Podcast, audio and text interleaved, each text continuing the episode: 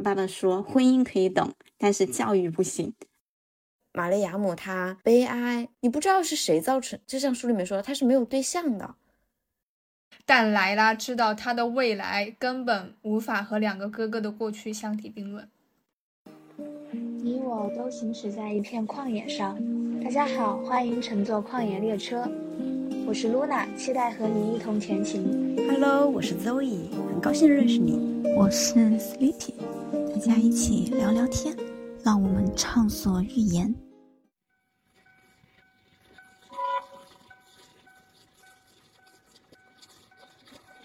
各位听友，前方到站，灿烂千阳。今天我们要讨论的是《灿烂千阳》这本书，它的作者是胡赛妮。他的第一本小说是《追风筝的人》，这本小说其实已经被广为人知了。他的第二本小说《灿烂千阳》也非常值得一读。其实我觉得他第二本小说更出名一点。我个人而言，我是更喜欢这一本，可能是因为就是女性。其实不单单是讲女性。我觉得是在讲一个国家的历史，因为我没看过《追风筝的人》，所以我不太了解。好像那个是讲个人的吧。然后这个《灿烂千阳》就主要是讲阿富汗三十来年的历史吧。我大概翻阅了一下那个书籍哈。阿富汗是九四年八月的时候内战不休，当时塔利班就是由此形成。塔利班其实是那种普什图族的人。或者是来源于那种宗教学校的那些成员，或者是一些难民呐，那些男性，他们都是伊斯兰教，信奉那种原教旨主义的。九四年的时候，塔利班形成了，刚开始成立的人数是八百多人，他们那个人数会迅速壮大，打仗嘛就节节胜利嘛。九六年的时候，九六年九月二十七日，塔利班就武装。攻占了那个首都喀布尔，成立了临时政府接管政权。九七年十月二十七日就改名叫阿富汗伊斯兰酋长国。塔利班这个他是推行伊斯兰法的，当时就已经禁止了那个音乐呀、电影啊、摄影啊、艺术啊，还有是一些娱乐场所呀，然后还要求女性一定要蒙面，然后穿那个卡布。那个书里面也说了，布卡，女性。哦，对，布卡，女性不能单独外出工作，女性不能上学，然后你那个商店呢，你都不能卖东西卖给女性的。塔利班只维持政权五年了，二零零一年的时候，美国就推翻了塔利班，统治了阿富汗差不多二十年。二零二一年的时候，塔利班又重新夺回政权，直到现在。现在塔利班也是接手了那个阿富汗的政权嘛。刚开始的时候，他还会说要实施比较那种温和的政策，就不会那么偏执。但是呢，他隔年嘛，就已经就禁止了女性上大学，十二岁的女生你就不能去学校读书了，女孩子们不能进学校，不能接受教育。大家就会说你不能这样，你这样太偏执了呀，那个整个国际社会都不认同的。然后那个阿富汗他们就说嘛，说女性没有遵守伊斯兰教法，他们没有戴那个头巾，然后跟男同男同学有互动，所以就坚决禁止。他们就说这个是国家内部的事情嘛，外外权无法干涉嘛。所以现在那个阿富汗还是这种情况。我记得二一年的时候，当时好像在微博上有这个新闻嘛，我当时点进去看了。我当时有点笨，我当时在想，嗯，阿富汗重终于重新夺回他们的主权了，嗯，终于不再是那种美国去占领他的那个国家嘛，嗯。然后直到我们看完这本书，我去查这个历史背景，因为我一直不知道塔利班是什么，因为有的人说它是个恐怖组织嘛。我在想，自己夺回自己国家的领土政权，怎么是恐怖组织呢？我查完之后才发现，真的很恐怖。他们完全剥削女性，让他们不能教育，不能说话，你就乖乖的就待在家里，就禁锢的那一种。哦，你要戴头巾呢，你要穿罩袍啊，你不能去公共场所呀，你不能去那浴室啊、健身房啊，你就说是因为你宗教的原因了。但是你不能让女性去接受教育，连那个中学你都不让人家上了，十二岁之后就不让不让人家去学校了，还不让人家上大学，然后剥夺女性女性的一些权利嘛，我就觉得真的好可笑。一个国家要被别的国家占领，就像是这个书中，他最开始七八年的时之前嘛，是在是被苏联占领嘛。就包括当时苏联慢慢要撤回的时候，当时是那个圣战组织嘛，一些武装部队嘛，他们一起就是抵抗苏联嘛。他们还女性的环境反而是相对比较好一点的，他们能够去学校，能够接受教育。这个书里面说的那个莱拉小时候就是经历那段时间嘛。虽然在战乱，但是他有去学校，有一个相对比较幸福的童年。然后后面就是他十岁四岁的时候，圣战组织完全就是接管了那个阿富汗。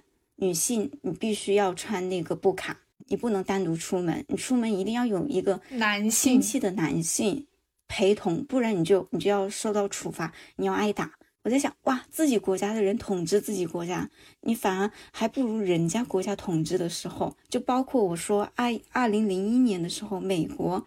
推翻了塔利班的政权嘛，就是统治了阿富汗将近二十年嘛。那段时间也是那个女性也是相对比较自由的，能够去学习，能够去能够去接受教育、工作什么的。反而包括圣战组织占领那个喀布尔的时候呢，那个塔利班占领喀布尔的时候，女性都完全失去了自己的自主选择权利，就变得不自由了。我就觉得这个国家。有点可笑，就是自己国家在剥削自己国家，而且他们阿富汗现在是一个一个就是战后要重建，你要恢复经济嘛，你正是缺人的时候，缺劳动力的时候，他们反而对女性更加苛刻。就刚开始零二一年的时候说会温和嘛，根本没有温和，反而会更加严厉，要拿那种很严实厚重的布卡去罩住女性。二三年的时候，六月二十四号，塔利班又说了一个，就是说，说包括卡布尔在内的阿富汗全国所有的省份的女性，然后呢，他们在那个美容院上班的那些女性，一个月之内要把这个店给关了，不能让女性去工作，就完完全全剥夺女性。我就觉得真的好可怕。我也有查阅一些，就是说圣战组织的领导人，他们其实是高度重视破坏行动。那个时候，他们不仅仅是说阻止女性获得教育，同时他们也把电线啊、广播电台呀、政府办公大楼啊、机场啊、酒店啊、戏院呐，然后以及就文娱场所都给破坏掉了。而且他们还把当时的。大佛也给炸掉了。他从思想教育文化上面的种种的控制，我当时也有在想，我说为什么就是一个组织会做到这样的地步？就他在压迫到了女性之后，然后继续进一步的从这种思想上的一种碾压，让我觉得他其实这只是我个人的理解哦。教育它本来给我的感觉也是一种划分阶层的感觉。就阻止一个人获得教育，然后阻止一个人去取得知识以后，也是去，就阻止他去成为一个思想独立的人。对，就方便以后的各种控制。你让一个人民他接触不到其他地方的，就是文化呀，或者是什么，他自己没有受教育这种权利，对他来说，他想要实就是进行一些反抗啊，或者是那种。就说就会非常的困难吧，就也是进一步的去巩固他们现有的这种权利的手段，嗯，而且是那种很凶残的武装的那种权利。是的，莱拉的爸爸开始不是老师吗？后面不能当老师了吗？嗯，我记得书中还有女女教师吧？嗯嗯，是的。后面有一次，莱拉好像在那个叙孤院碰到他了，他也没办法当那个老师了。嗯。就完完全全剥夺了他们，是，就他为了统治自己的地位，不惜去牺牲整个国家未来的那种发展啊、文明为代价，这个真的非常可怕。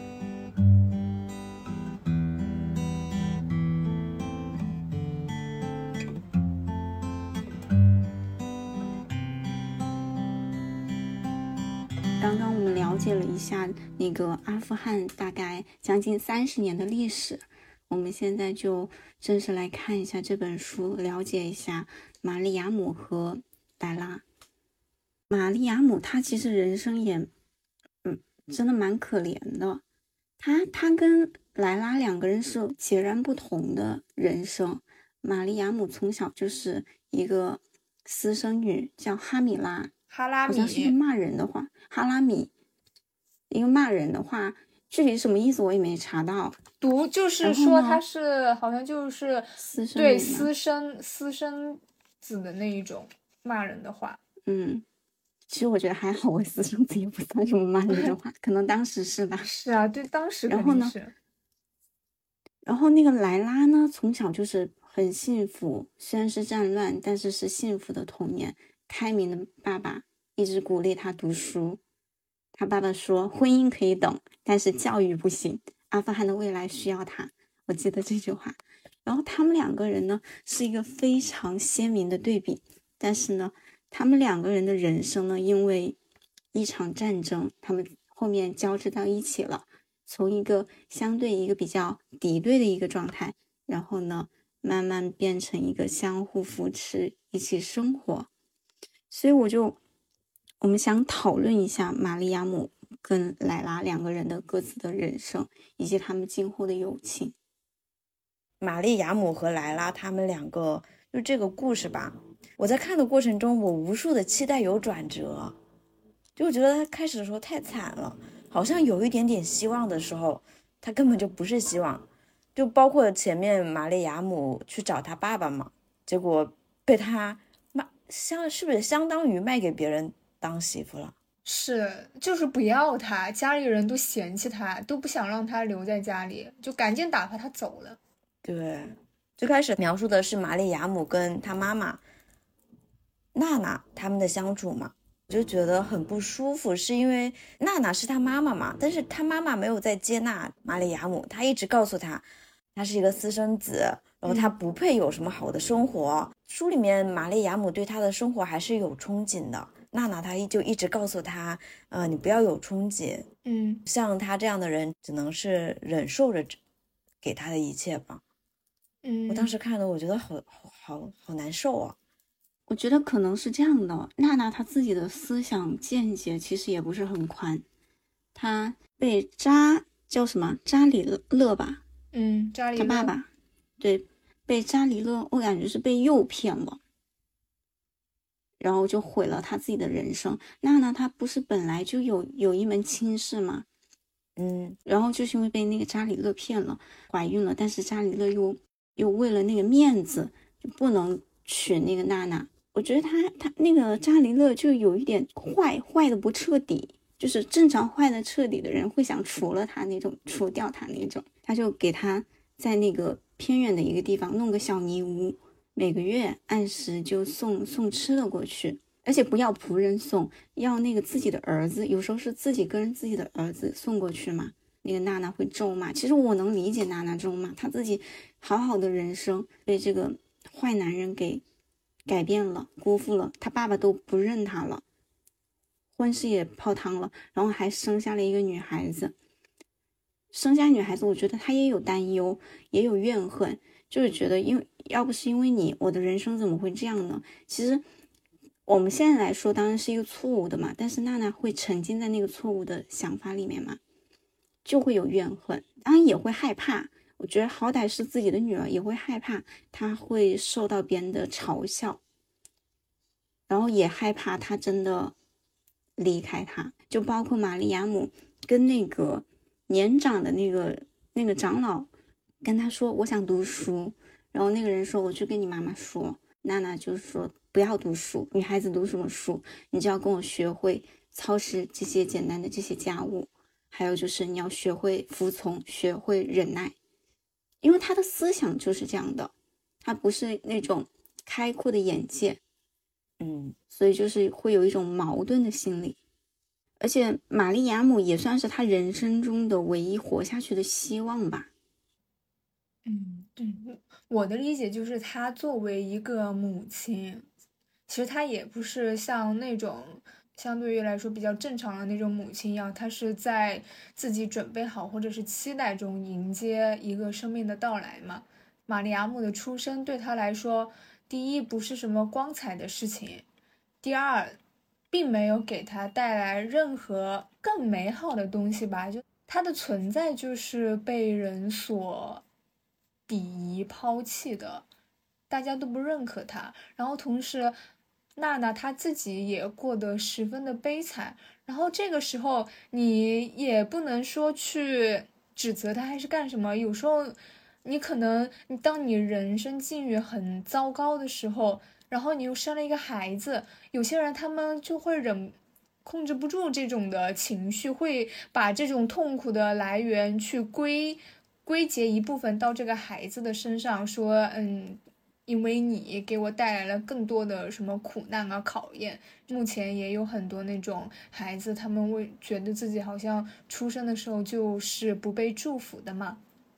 但是娜娜就又不希望他离开嘛，就好像又要跟他绑定在一起。因为玛利亚姆是娜娜唯一的所有物，我都可以这么说，就是他他整个生命中，他的人生当中剩下的只有玛利亚姆了。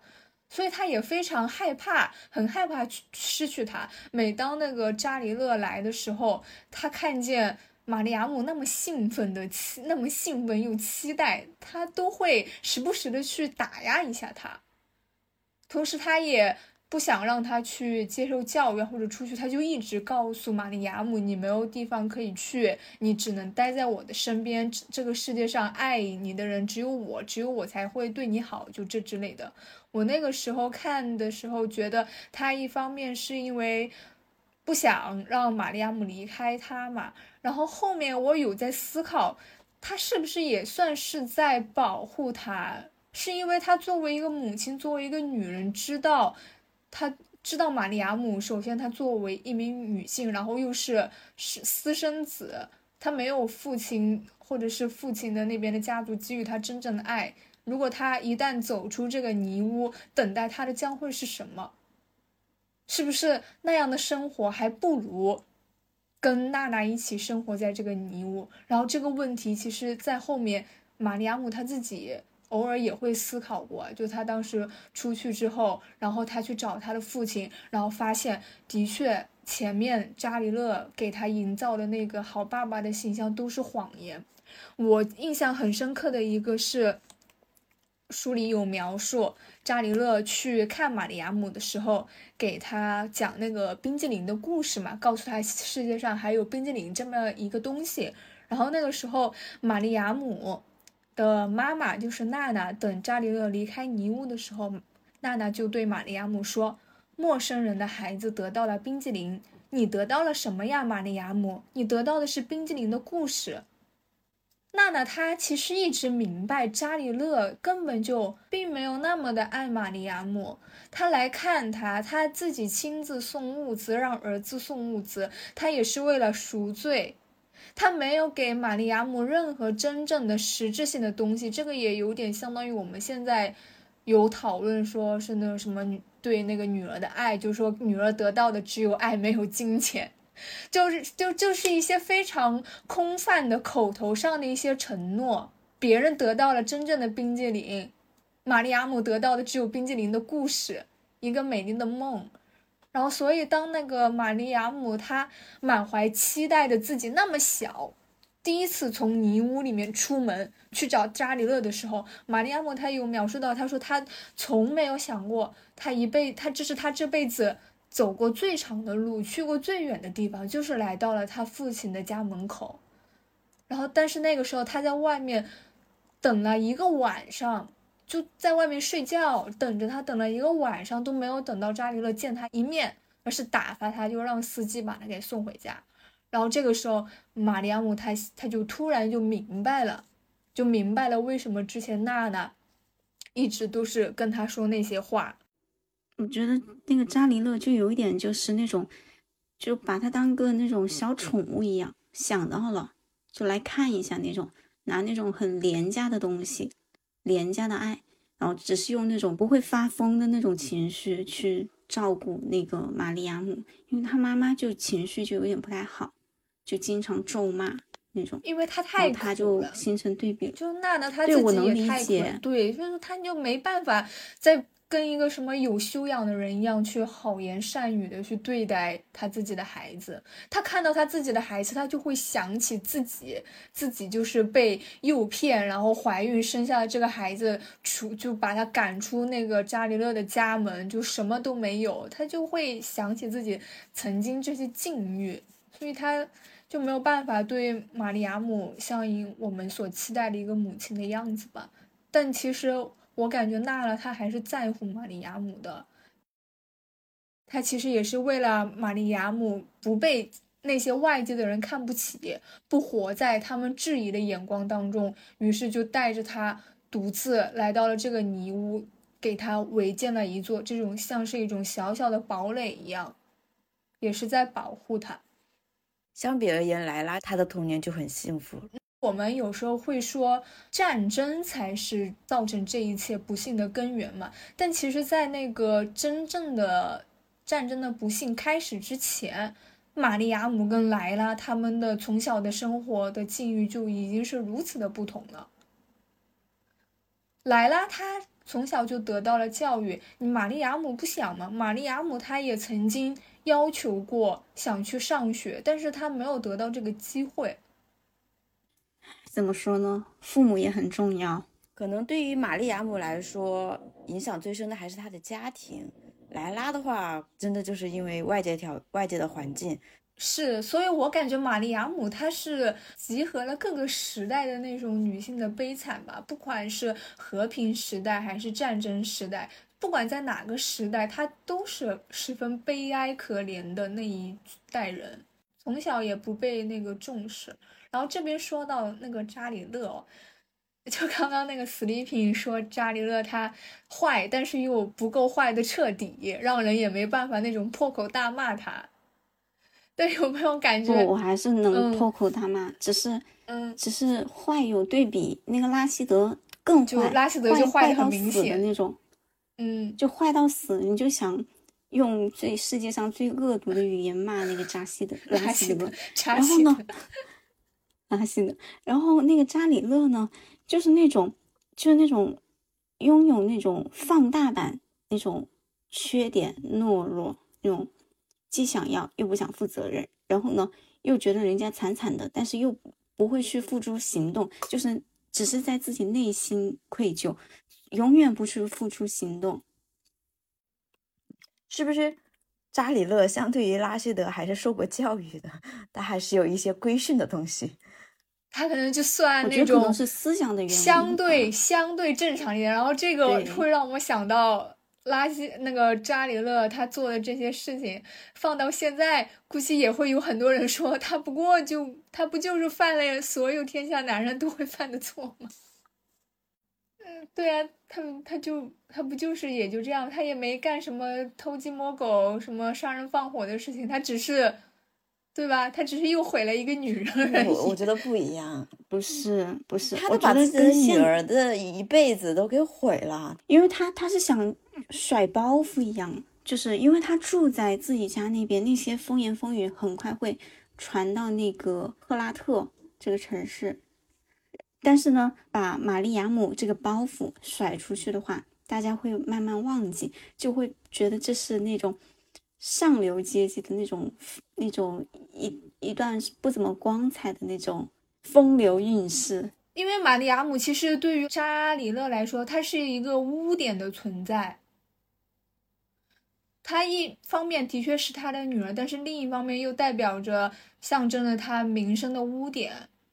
所以在此之间，他就选择了维护他的名誉，从而对这个女儿视而不见。然后这一点，他很他很少见吗？我觉得不少见。我觉得就算放在当今的社会，也是很常见的。我而且我觉得啊，你有点良知，你不想要他，你就把他送到一个其他的地方，你送他去读书了，你每个月定期给他打点钱了，这样都比把他送给那个拉希德大他三十岁耶！我的天呐！所以我就觉得他的忏悔很可笑。你早干嘛去了？你自己快死了，回顾一生，我看到那那个遗物我都难受了。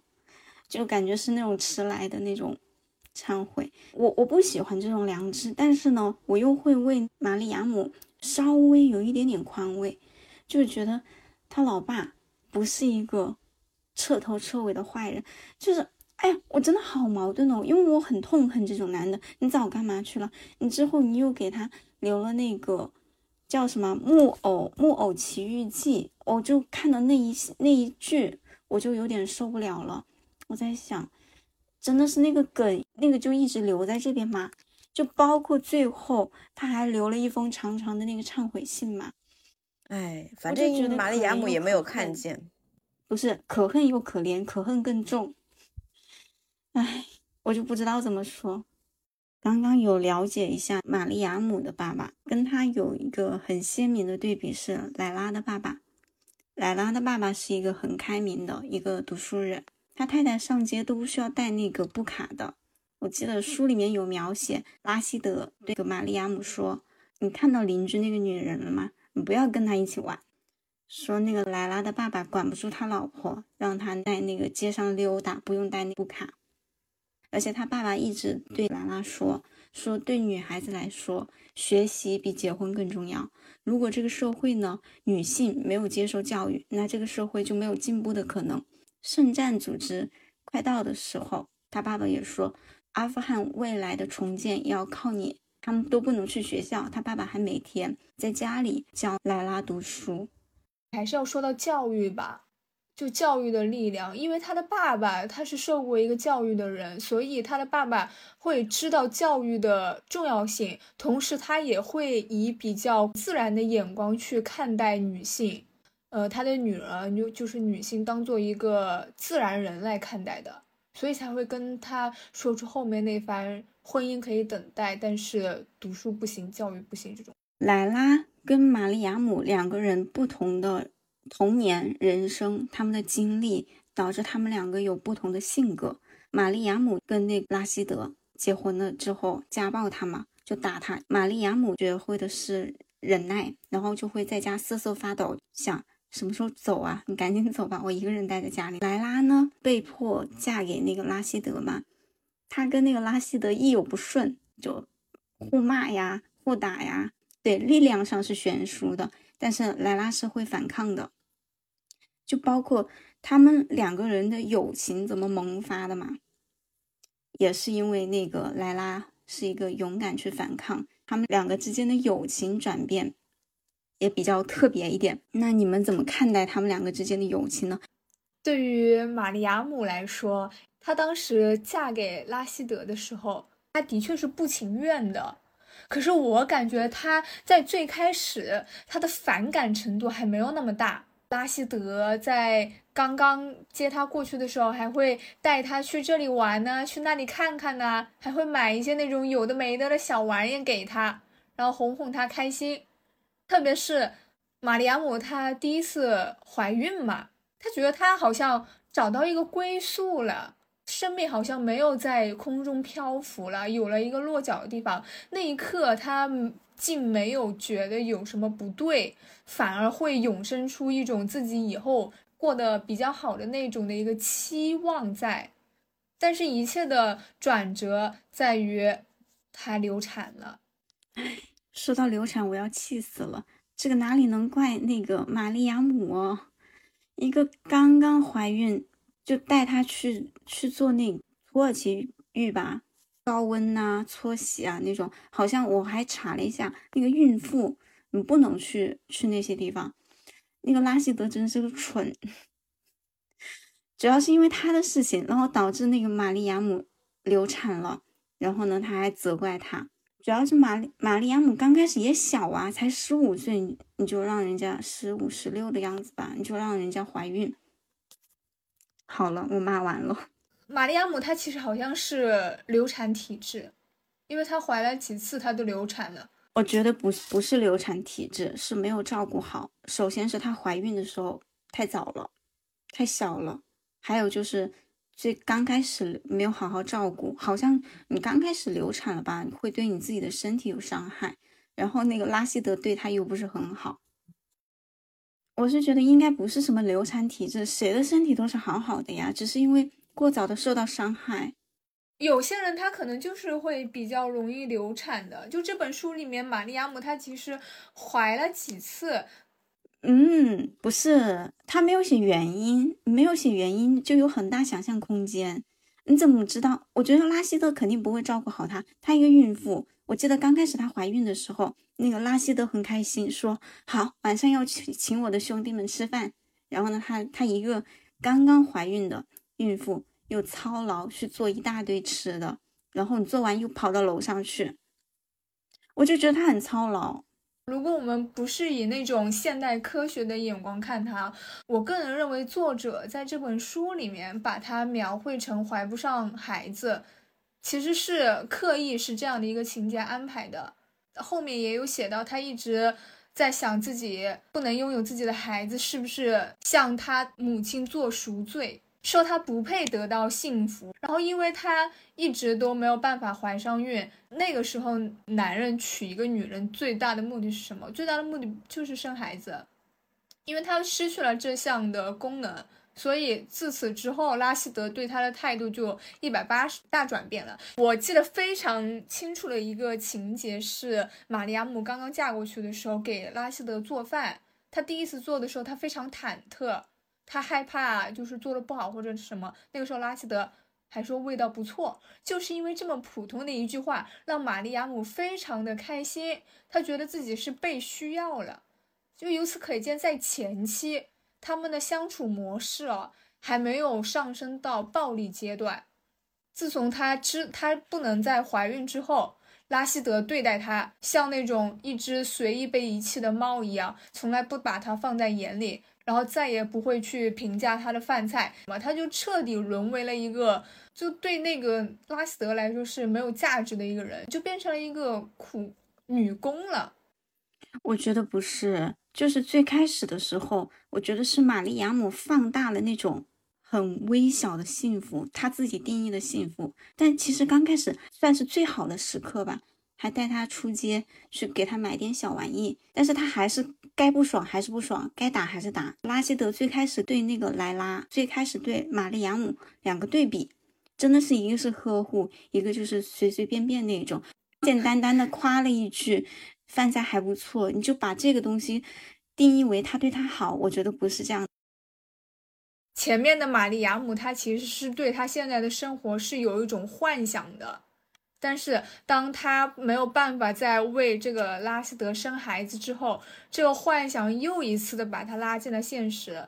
他这一个意识到的点，也恰恰是证明拉希德从一开始压根就对他没有任何感情，也没有想着想要去给他一个怎么样的生活。他从头到尾都只是生育的那个机器，对，就是用他来生育的，就是希望他给可以给他生个儿子。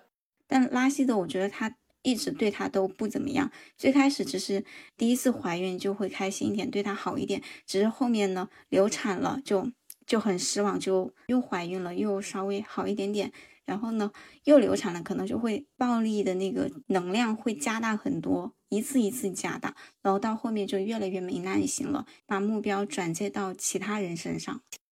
我从头到尾想说的不是拉希德对玛丽亚姆有多好，只是玛丽亚姆她一开始是对他这个生活是有幻想的。当她没有办法去生育之后，她这个幻想也彻底的破灭了，就暴露出了拉希德那种本质。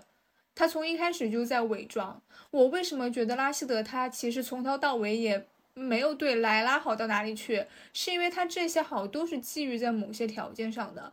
最开始的时候是因为他看中了莱拉的美色嘛，因为她年轻。然后后面呢，莱拉她怀孕了，生下来的虽然不不是她的孩子，但是看到了是女儿之后，莱拉降级到跟玛利亚姆差不多的地位了。玛利亚姆她没有上过学，就是没有接受过教育，莱拉她接受过教育，然后导致两个人对她后面生活的不幸。的一个生活态度有那么大的不同，玛丽亚姆就是一直那种忍耐，但是莱拉就会一直反抗嘛。我们也会有一段时间有那种就是就唱衰教育，说教育它它的它其实也是什么一一场筛选啊，一种消费啊。就我们接受教育的目的到底是什么？它会对你造成一个什么样的改变？接受了教育，你自己的那个思想眼界就是不一样的，你拥有的那种反抗的力量都是不同的。就包括莱拉，她有那种反抗的力量；玛丽亚姆她没有那样的话，只记得妈妈说的，你要忍耐。教育它的确可以帮助你拓宽你的眼界，可以让你看到更多不同方面的一个东西嘛。然后其次，它是可以让你学会怎么样去获取信息，同时也会让你时刻保持一种怀疑跟思考吧。虽然有时候会诟病什么应试教育啊或者什么，但是你在这个过程中学到了，如果出现一个问题的话，那么你是不是应该想着怎么去解决这个问题？对于莱拉来讲，他是见识过，知道一个更好的状况应该是什么样子的，再让他突然去面对拉希德，他会明白他受到的这些对待是不对的。每一次他都会想着去反抗，但是你对玛丽亚姆来说，他从来都没有想到过他还有反抗这一条路可以选。他会觉得他这些都是他应受的。教育其实我觉得是获得一种能力，你去应对这些事件，并不是你学到的或者看过的那些东西，你都能通通记到，知道在你自己的脑子里，只是化成一种能力，然后让你去有勇气去面对这些东西，你不害怕。你知道人生有不同的选择。就最开始，玛丽亚姆和莱拉他们两个人是一种敌对的状态。经历了那些莱拉保护玛丽亚姆，然后两个人友情就开始萌芽了。所以我刚刚就说，你对他们两个人之间的那种友情有什么感动的点吗？我相信会很多吧。就他们俩会那种苦中作乐的场景吧。莱拉带着他去吃着饼干、喝着茶的那一幕，我觉得还是很美好的。我觉得这种场景在玛丽亚姆的生活中可能不会出现。莱是莱拉先提议的，开始的时候玛丽亚姆是也是不敢去享受的，但是后来我觉得这一点也是他一个很美好的回忆。好像还说我们待会要不要去吃去院子泡一壶茶，吃几块饼干，享受一下那个自由的时光。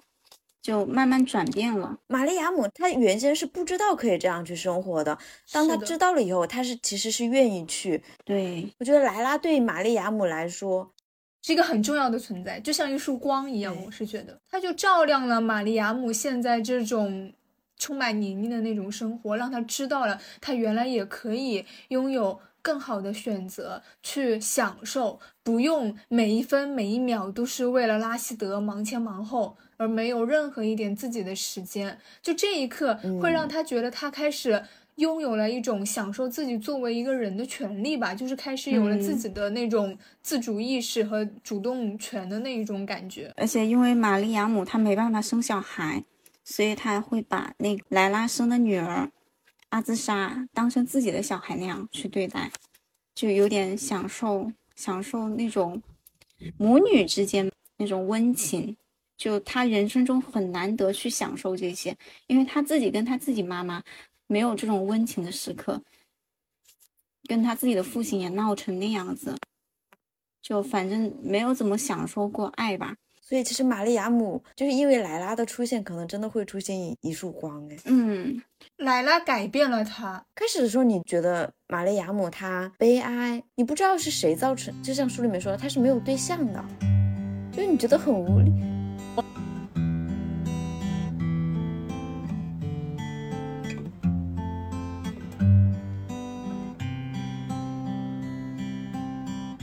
你连一个指责的对象你都找到不到的那种悲哀，就玛丽亚姆她的境遇是感觉是从方方面面造成的，不管是她的出身还是她的生活环境，背景，对的，以及当时的一个社会所处地位，就这个悲哀，我在这里看是看玛丽亚姆，但是有时候我关上书本的时候，这种悲哀我觉得是一种。就算是放在我们当今的生活当中，也是一种悲哀。我我感觉是就是一种女性的悲哀，联想到了一种不管是底层女性还是普通女性，她有一个困境。拉希德捡到了莱拉吗？然后他想要让莱拉做他的第二任妻子的时候，玛利亚姆其实他那天晚上他有去找拉希德，跟他说不要这么做。然后当时拉希德他就说了这么一段话，他说他可以离开，我不会挡住他的路，但我怀疑他走不了多远，没有食物，没有水，口袋里一分钱都没有，到处都有子弹和火箭筒在飞来飞去。他可能被拐卖、强奸，或者被人割开喉咙，扔进路边的臭水沟，也可能同时遭遇这三种情况。你认为他能撑多久呢？这是第一个。然后后面莱拉她生了第二个孩子，然后那个时候拉希德他的年纪也大了，家里好像也没有多少余粮了吧，就要让那个莱拉把他的第一个女儿送到孤儿院去。然后那个时候，拉希德他又说：“我已经不再是一个年轻人，这一点你都不关心。如果你有门路可走，我看我是追不上你了。可惜你没有门路来了，你不会有自己的路可以走的。这两点会让我联想到选择，就是放在女性面前的选择，就是对没有选择，你不管怎么选都很艰难。你给他了一个。”更难的选择，然后又给他一个那种向下的选择，你让他去选，怎么选都会受伤，或怎么选都有人指责他。最后他选了一个，你就跟他说：“哎，这是他自愿的。”就真的有给他们选择吗？有给他们真正的选择权吗？然后这个也会让我想起说什么：如果当你不知道怎么选的时候，你是不是应该选择选一条更难的路？就开始质疑，我会思考，就这个难到底是一个什么样的难？怎么样才算一个最难的？就拉希德难道还不够难吗？我觉得拉希德是死路哎，太可怕了。但是他当时选择，他也有他的考虑嘛。他他怀了小孩子，在这个情景下面，好好像一切又可以被原谅。的确，他如果好像不嫁给拉希德的话，他出去就是死。就所以这个是会让我觉得，你有时候就摆在那个面前的困境，就不光是女性，很多人也是一样的，无权无势无没有钱的那种什么让他选，他没有选，他根本就没得选，他当下可能选了一条可以让他活下去的那一条，就也根本就说不上是一个最佳选择吧，就怎么样都是会付出非常大的一个代价。像那个什么好死跟赖活一样，你要么去死，要么赖活。我觉得那个玛利亚姆，她的人生好像是没有希望的人生，但是她因为遇到莱拉，她的人生就变得不一样了，就知道想要怎么活下去。她人生中的唯一一次反抗，充满能量的吧？我觉得是很有很有意义的一次反抗，就是挥起铁锹去打死他，他生命中我觉得应该算是最怕的人。因为人遇到那种很怕的人，人心里会害怕的，他没有力量的。但是他因为更更希望那个莱拉能好好生活，他能他有勇气去面对这些，他就打死了他。我想的最后是莱拉、玛利亚姆还有那个塔里克。我在想，不是正好有个男的吗？就可以带他们走啊。我没想到玛玛利亚姆还要去自首，这点我我都有点看不懂。这个国家都这么乱了，一个首都都已经到处战火，那个房子都那么多弹孔，四处有炸弹，对对，然后人都在那边，死一个拉希德算什么？谁会在意？死一个拉希德算什么呀？我说这种人，你把你就当是他是被那个意外呀、枪杀或者怎么样消失呀，你随便怎样。而且他现在他又不是一个有钱有势的人，他已经没有钱了。我说跑呀，呃，他他就说要自首。因为会被发现，我在想，在发现之前跑呀，哎，可能是我太天真了，那边可能管得很严吧。因为我在想，他好不容易鼓起勇气去反抗，人生有一另一个篇章，新的篇章，就包括最后那个莱拉跟他讲，我会把你当我妈妈那样侍奉，你以后不要做任何事情，好好生活，而且有有那种儿孙环绕的那种感觉，也有小孩，你后面可以幸福的生活过你。之前从来没有想过，但是又渴望的那种幸福的生活、自由的生活。我一下子我也不明白为什么不能走，就都已经这么乱了，还会有人去？对呀，我觉得那那么战乱的时候，根本不会有人去查户口，就是登记你家剩几个人呐？因为到处都是死人的那种状态。然后这边哦是说，呃，玛丽亚姆他是觉得他杀了查尔麦伊的爸爸，他夺走了他的父爱，夺走了他最爱的人。然后他觉得他此后就算跟那个莱拉他们一起走了，他对于查尔麦伊内心也永远是亏欠的。对，我不知道是作者是男性的问题，还是出于一种文学需要。我感觉有很多这种的。对女性角色的描述啊，都会把他们描述的道德感真的太高了。实际上，可能他真的有那么高，他束缚着太多了。要么一直在牺牲，要么就道德感非常高。一个方面可能是他出于自己内心的那种道德那种愧疚，还有一个是我看见他那个进监狱之后。监狱里面的那些女罪犯，其实他们都不是什么穷凶恶极的人。然后当他们听到玛丽亚姆的事迹之后，整个监狱的人对她肃然起敬。对，我那个时候在想为什么？然后我后面突然想到，是因为她，她把自己的丈夫杀死了。就这个点放在当时来说，是一个非常不可思议的事情。就你，你一个女性，你开始反抗了。并且你成功的反抗了，就相当于你是你推倒了你的丈夫，你把家庭的这一个主权掌握在自己的手上了。就这一点，对于他们当时的那个社会来说，玛利亚姆必须得死啊！他不死的话，那以后不乱套了。他不死的话，然后其他的那些人，哦，原来我可以反抗，原来我可以不必遭受就是家暴、非人的毒打，原来我是。有力气、有能力、有勇气去对我现在的这一个非就是那种非人的对待说不的，就就觉得玛利亚姆她的结果就是必须得死，就是牺牲自己，然后把这个事迹、把这个精神对让大众知道。他不他不死的话，他这个平衡就破掉了，就一直以来紧紧压制着你的那个丈夫的权利就崩塌了。嗯，我觉得从玛利亚姆个人。他如果去自首的话，对于莱拉来说，就是他可以很很放心的走，他不用担心人来找他破坏他的美好的生活。是的，就这个也是玛利亚姆，他就是他为了成全莱拉，为了让莱拉清清白白的出去，就玛利亚姆他这个角色真的就从开始到现在就塑造了太多太多的牺牲，对，无数的牺牲，哎。就哽咽，就让人如鲠在喉。就这个话题讨论到后面，这些东西你都是一种绕不开的困境。就这里面看到什么，看到的我，我看到的也是那种女性之间的一种非常可贵的那种感情所在吧。就不管是玛利亚姆对莱拉，还是真的就是惺惺相惜。就这本书里，它里面其实也有很多对于男性角色的描述。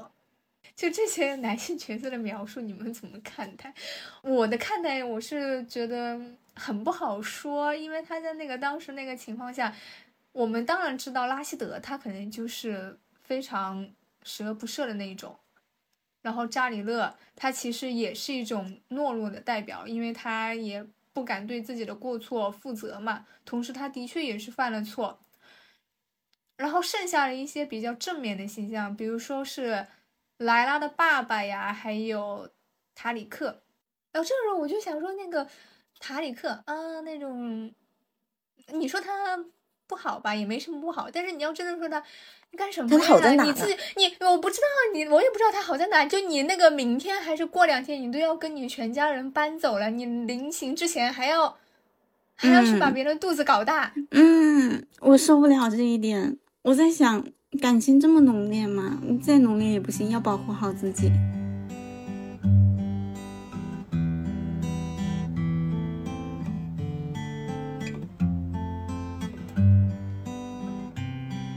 然后这本书里面对女性的描述，其实除了两个主人公以外，还有一个是玛利亚姆的妈妈娜娜嘛，莱拉的她的那个母亲，然后还有她另外的那些同学，两个同学。莱拉的那个母亲，我觉得莱拉的妈妈转变好大哟。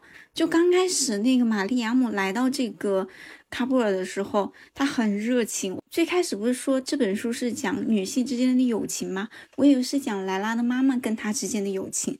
我以为是他妈妈把他拯救于水火之中，叫他反抗。刚开始那么热情，叫他哎，给他说这个那个，然后到后面再描写那个莱拉的妈妈，他妈妈像变了一个人一样的。我知道也是有原因的嘛，毕竟自己生的小孩嘛。呃，去了战场，然后一直忧心忡忡，害怕他出事儿。后来真的出事儿了，然后就整个精神状态不对。我就觉得他怎么那么久了还没有走出来？我不是我不是批判他哈，我不是说他一定要到多久还就马上走出来，我是觉得他一点想走出来的意愿都没有。他好像一直都是那种带着儿子的那种。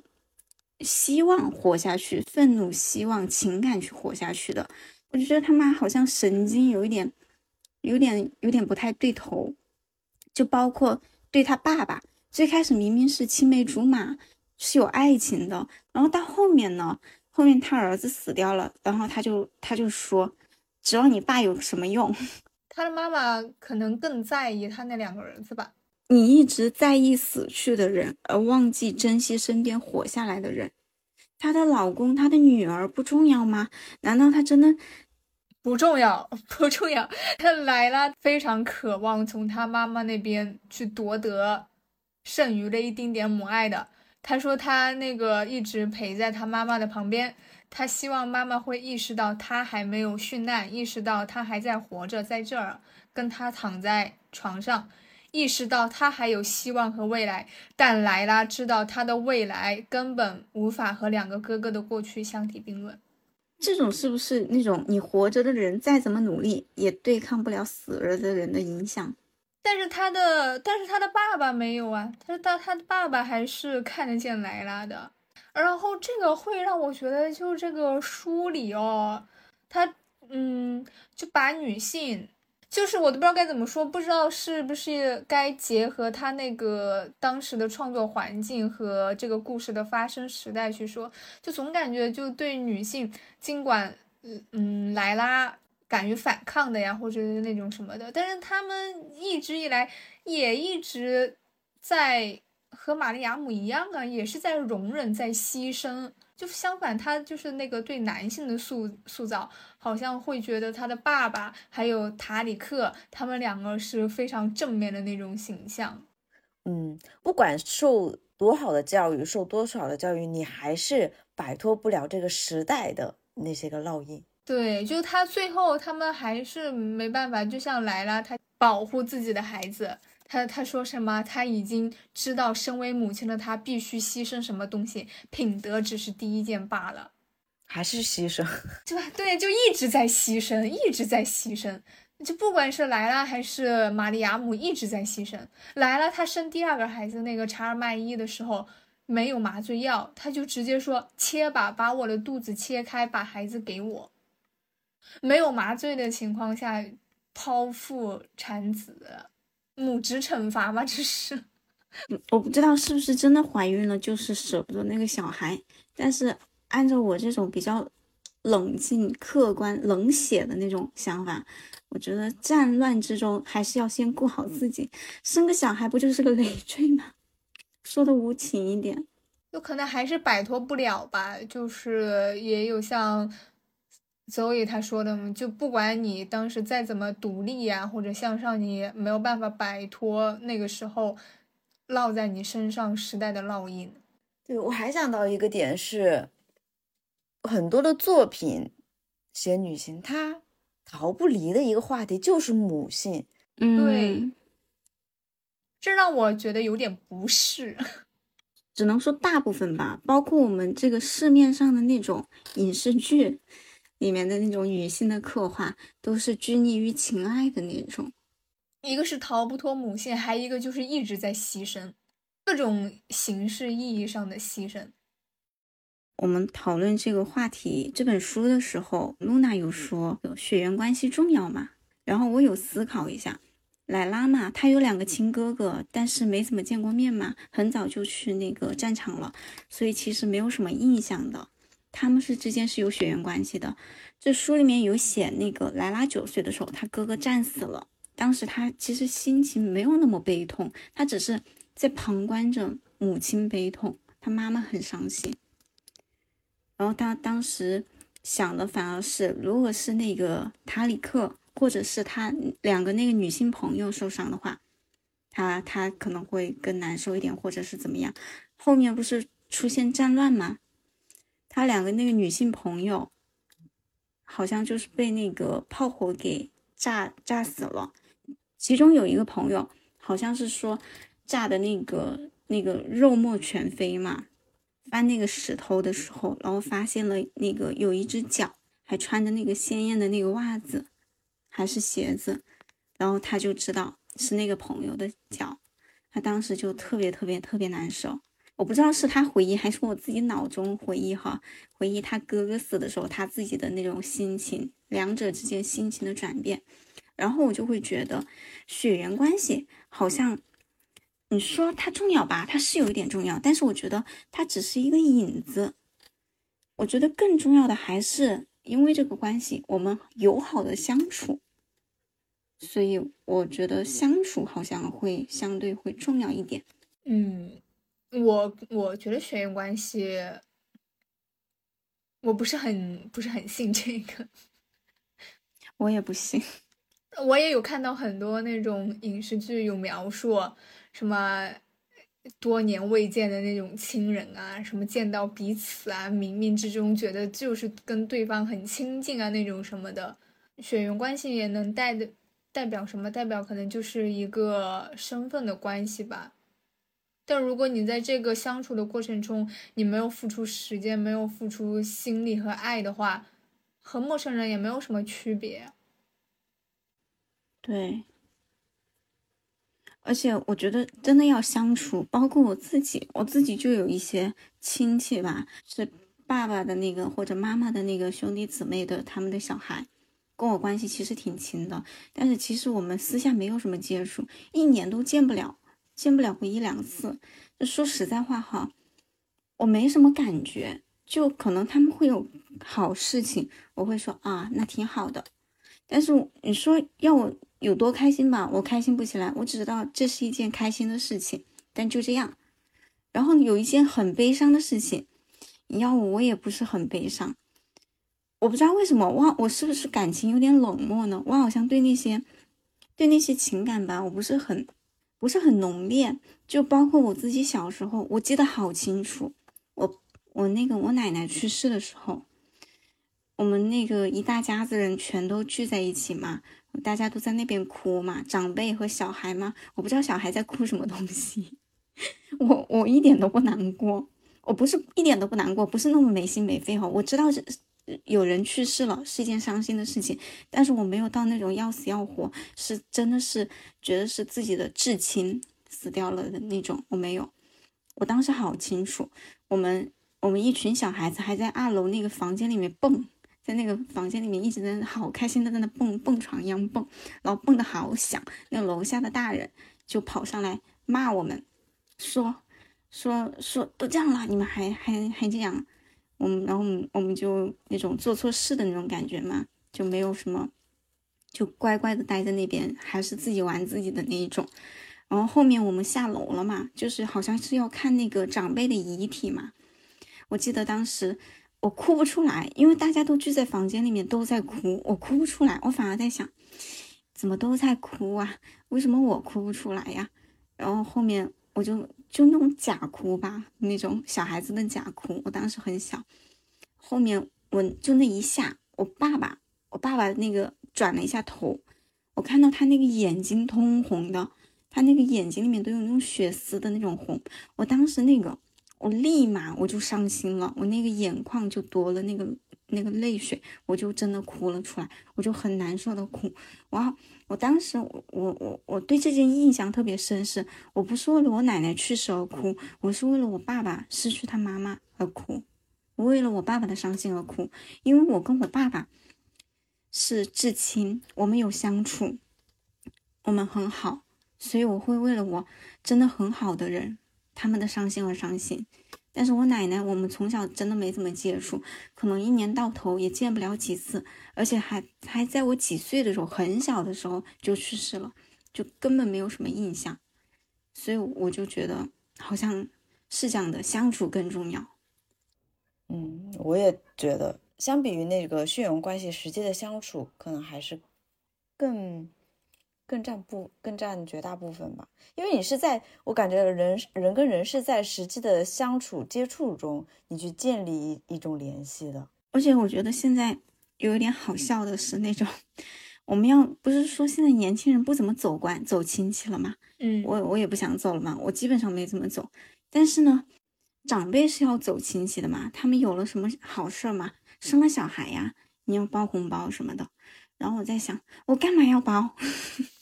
我内心的想法是，一年见不到几次，跟我有什么关系？我会这样想着吗？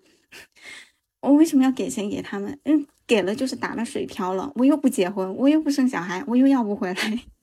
我当时这样想，就不会那种很心甘情愿的给红包的那种感觉。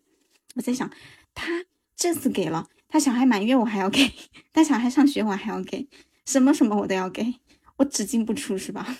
哦，不对，只出不进是吧？我当时这样想。就这种繁文缛但是吧节有点太多了。对，但我们我们长辈他们就会包红包，结婚呢你要包啊，那个什么婚丧嫁娶你都要包，喜事悲事你都要包那种的，我我就我就有点接受不了。然后我妈妈就说我说我没有人情世故，他是你们亲戚啊，什么是是你们的兄弟姊妹呀、等你们等你以后长大了，等你以后更大了，你就一个人呐、你有事儿你怎么办呢？嗯，你不，嗯，你你现在不相处，那人家以后会帮你吗？我在想，就凭我给他几个钱，他以后我还要让他帮我，那我以后还不是还要再给他钱，那个付出这个人情吗？还有就是我在想，哼，以后谁帮谁呀？我又没有小孩，我还用你帮我？我当时是这样想的，但我没有跟我妈讲，我怕我妈又觉得我 很那个。哎，这一点我也搞不懂。我有时候会觉得我应该去维系一下那些关系，是因为什么事情是，呃，我们村里面嘛，就有些人生病了，然后他可能一个人没有办法负担起那个药费，就是生这是很重要的那种病，嗯就是他需要很大一笔钱的时候，大家真的可以凝聚起来，给他一点，给他一点帮助。嗯我有时候我会在想，如果有一天我生病了，我拿不出那么多钱的时候，其实没有人可以去帮我。所以你到底要不要去维系这个关系？我我我觉得我是愿意去维系吧，但是我有时候也真的也会觉得烦。主要不是一次两次，不是一下两下，而是一个长期的。这种关系是需要你去额外花那种精力跟金钱去维系的。嗯，就他这个让让会让人感觉是好像更像是一种互惠互利的关系，就是他它是带着目的对，就是我帮你是因为我希望我需要帮助的时候你帮我，就这种的可能因为这样的一个思考的前提在，会让就是我我们我们这一代人会感到疲惫吧。但也可能是因为还是隔代的那种问题，就你们村里的那种什么，他们是同一个时代的人，所以他们很自然的就建立起了这种人情世故。然后跨代的话，你说像让我们去再去维系我们上一辈的那种关系的话，你怎么维系啊？对呀，我们连我们这一代的都不想维系。就是我们得先明白成为家人的前提是什么。就有时候你说你这个家人，你真的尽到了身为家人的这一个的职责吗？你有吗？你就开始用这个血缘关系绑架别人了。你可能有时候对别人都不闻不问，然后突然就以这个关系绑架别人。就是微信都没有加的人，电话都没有的人，你就告诉我，你你你有喜事了，你要结婚了，要就是那种要来喝喜酒啊！哇，天呐，怎么现在就想到我了呀？我就觉得有点那个过分，因为我觉得这种这种其实不是钱的事情，是感情的事情，没有感情。但是你要想一想，有什么事情能让你们建立联系吗？也就只有那几枚那那几件事情。对对对，这个这个可能也是我想要说的，就是我我觉得我们可以选择自己的家人，我们不能选择自己的家人。我是觉得我们可以选择谁成为我们的家人，就这个可能是抛开我们出生的那种时候就给你定好你的亲戚是谁谁谁，就是在我们自己成年以后，你去建立你自己的一些社交关系的时候，其实你可以去选择你自己的家人的，可以去选择你想要跟什么样的人成为家人。我觉得血缘它不是一切的前提了。就在我们自己的个人有血缘关系的亲戚当中，肯定也有相处的好的和相处的不好的呀。嗯，我觉得要相处，嗯，你你逢年过节你要聊天，你没有聊天，你没有感情，你怎么去进行下面的？这个对我来说，可能也是有一个前提条件吧，就是我们的生活是否还有比较密切的，呃，接轨。就拿我个人来说，不光是家人，甚至是朋友，就也包括他这本书里面他们两个毫不相干的女性，因为自己的命运交织在一起，变成了朋友嘛。那拿我自己来说的时候，可能我们以前以前很好的那些那种朋友，然后因为我们呃毕业呀，或者是工作，我们的生活的城市分开了，我们的日常生活也分开了，就你你发现。对方逐渐比较减少到参与到你的生活当中之后，你这些情感就淡掉了。我的话，我没有办法去持续性的和不再跟我的生活有关联的人去建立一个稳定的关系，因为我不知道该跟他分享什么。就我跟我们彼此之间的经历啊，还有那，就是那个那个经验嘛，经验的经历啊，就完全都不同了。就我不知道在该怎么样去共同维系这个关系了。朋友，就像你刚刚说的，选择家人，我觉得是朋友是我们选择的家人。还有你就是说，嗯，但其实朋友是阶段性的，他只能陪你走某一段的人生，因为我们的人生道路不同，只是这一段相遇了，我们互相选择了。但是呢，还有就是，即使我们就是不同的道路，我们未来呢可能不会有过多的交集，因为我们的生活圈子不同，我们不怎么交流了。但是在我心中，那段跟你之间的交往、朋友那段时间是一个很美好的事情。我会想起来，我会觉得我以前有一个好朋友，就是怎么怎么样。虽然现在不怎么联系，但是我小时候的朋友，有时候，然后呢，时隔很久很久，我们再见面，我们会觉得还是很亲切。我还是会带着那种欢喜雀跃的那种心态去跟他见面，因为我我就有我小小学小学的朋友，现在没有联系了，但是我们几年前的时候，我们见过一次。然后当时我记得我跟他见面的时候，我还是很开心。然后会觉得，虽然可能不会聊很多，就是聊一下你最近的状况啊、人生啊，就这种比较大的话题，没有聊的那么细。但那一下我还是会很开心。但反而亲戚不同，因为亲戚我们从从小就是强制性的，因为家长会要我们回回哪里过年，回老家过年，我们会强制性的一起见面。吃饭聊天，但是我们平常也不联系那种的。然后到后面呢，后面就是等你长大了，就是家长再要你去吃饭，我就不愿意去了。然后就这样越来越没有联系，我就再见到我也没有那种欢喜雀跃的感觉，我就只是哦见到了那一种，就选择不同，关系相处也不同。一种是你主动的想要去接触的。一种是可能你是被动的，上天安排给你的家人。嗯，对。那玛利亚姆她跟莱拉她后面其实也是超越那种普通友谊的存在，他们就是家人。对对，这个我是感觉不不不用被血缘关系限制，就是可能有时候，比如说你遇到了那种一个不好的亲戚，或者是那种不好的关系。不用觉得因为血缘关系，所以我就必须必须怎么样？就是我们可以有自己去选择我们身边的，不管是人也好，朋友也好，还是家人也好的，就这种的权利的，不是说因为生来就这样，那么我们以后就一定得这个样子。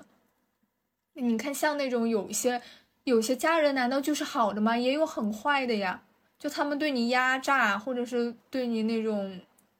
呃，打呀那种什么的，就不是说有一个血缘关系就一定得把他当成那种珍贵的家人来对待。对，就是那种消耗自己、不给自己爱的那种家人，就是要尽早的摆脱，不要觉得那个道德上过不去。你尊重别人，你爱别人，然后别人也这样爱你，就这都是相互的。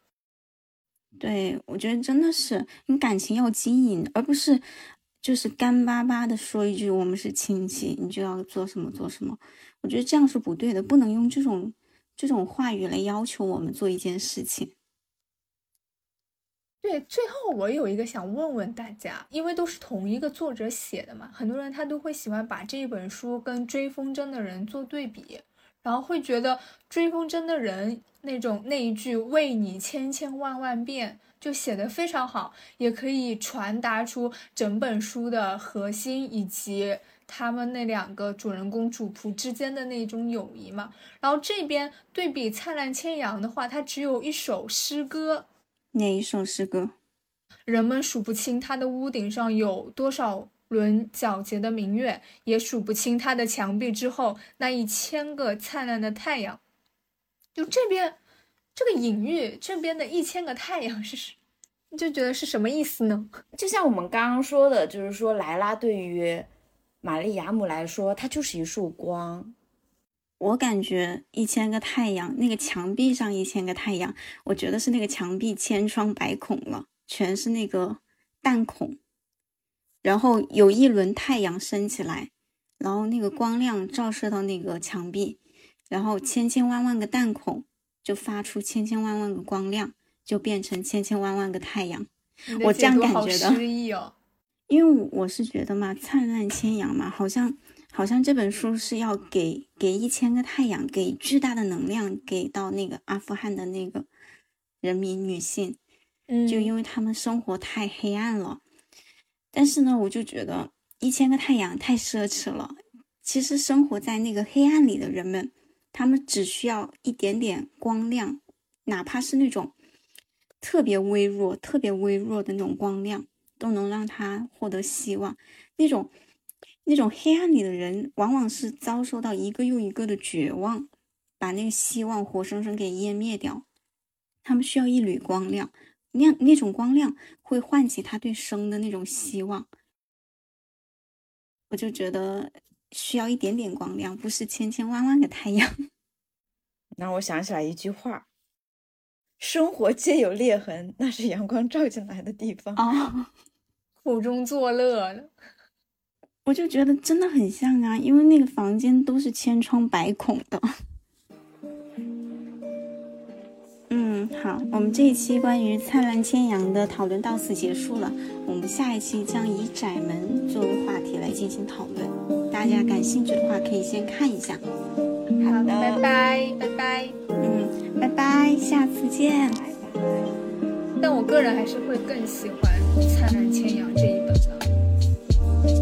的。都是战争那种造成的影响，但因为这一本它不仅有那种战争的影响，还有女性的一个困境，所以共鸣最大的，我还是管什么人，他能做到为你千千万万遍，你都很感动吧？是，要看，要看。就是他在那个他在那种不对你造成骚扰的情况下做这件事情，都会感动的。因为你被人在乎、被人重视，就被珍视的一种感觉。就你说现在这个年代，这个还有谁会为你呀？没人会为我，大家都大家都没有时间管你对，哎，也不奢求别人为我了，我就为自己吧。